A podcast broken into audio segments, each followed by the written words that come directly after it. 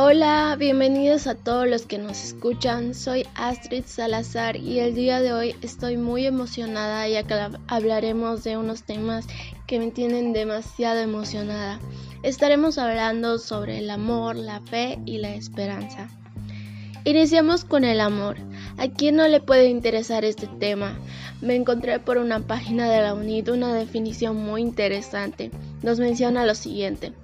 El amor no es un sentimiento, es el acto voluntario de donación personal y libre del que quiere hacer el bien a la persona amada, al otro, al próximo, a los demás, que conlleva emociones, sentimientos y pasión y sin exigir nada a cambio.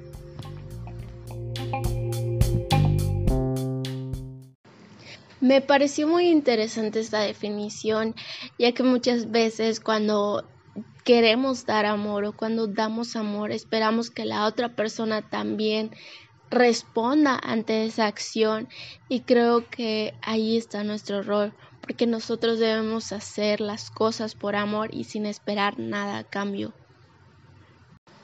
Según Yepes, el amor se puede dar de cinco maneras y me parecieron súper interesantes, así que se los quiero mencionar.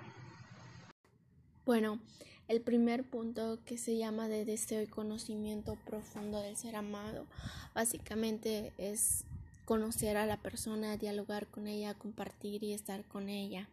Después tenemos afirmación del otro, que aquí prácticamente es aceptar a la persona misma a pesar de las dificultades o circunstancias, hay que estar para él o ella.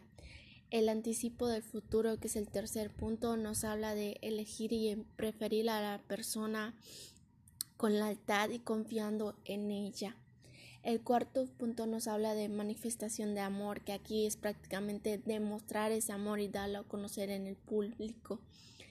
El quinto y el último, que es amor como don, que es amar correspondiendo, devolviendo y agradeciendo, dándose uno mismo por esa persona. Y pues viendo estas definiciones según Yepes, podemos generalizarlas obviamente y pues sabemos que el amor involucra muchísimos aspectos y no es simple un amor romántico con nuestra pareja, sino existe el amor con nuestros seres queridos, nuestros familiares, nuestros amigos, nuestra mascota. Entonces es algo que hacemos y debemos emplear en nuestro día a día, independientemente de la persona o la circunstancia. Para mí en lo particular me parecen súper interesantes estos cinco puntos y los vemos muy de acuerdo según mi punto de vista. Realmente es pura verdad. El amor involucra muchísimas cosas, no simplemente amar en lo bello y feliz, sino también amar en las dificultades, adversidades, tristezas y más. El amor no depende de las circunstancias ni del momento. Por otro lado, tenemos a la fe y de igual manera que el amor, la fe no es un sentimiento ni una emoción, sino una unión confiada de tu inteligencia y tu voluntad a Dios.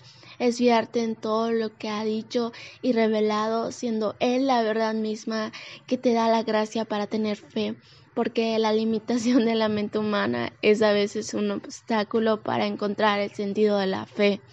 Con la fe es posible entender el sentido de la vivencia cotidiana y la existencia del dolor y el sufrimiento. Por último, pero no menos importante, la esperanza, donde nos mencionan que es creer que se alcanzará lo que se desea.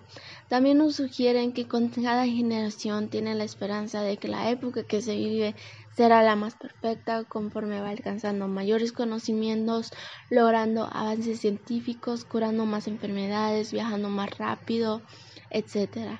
Así la esperanza bíblica del reino de Dios ha sido reemplazada por la esperanza del reino del hombre. Benedicto VI. Se han hecho grandes esfuerzos, pero ese esperado reino del hombre se aleja constantemente.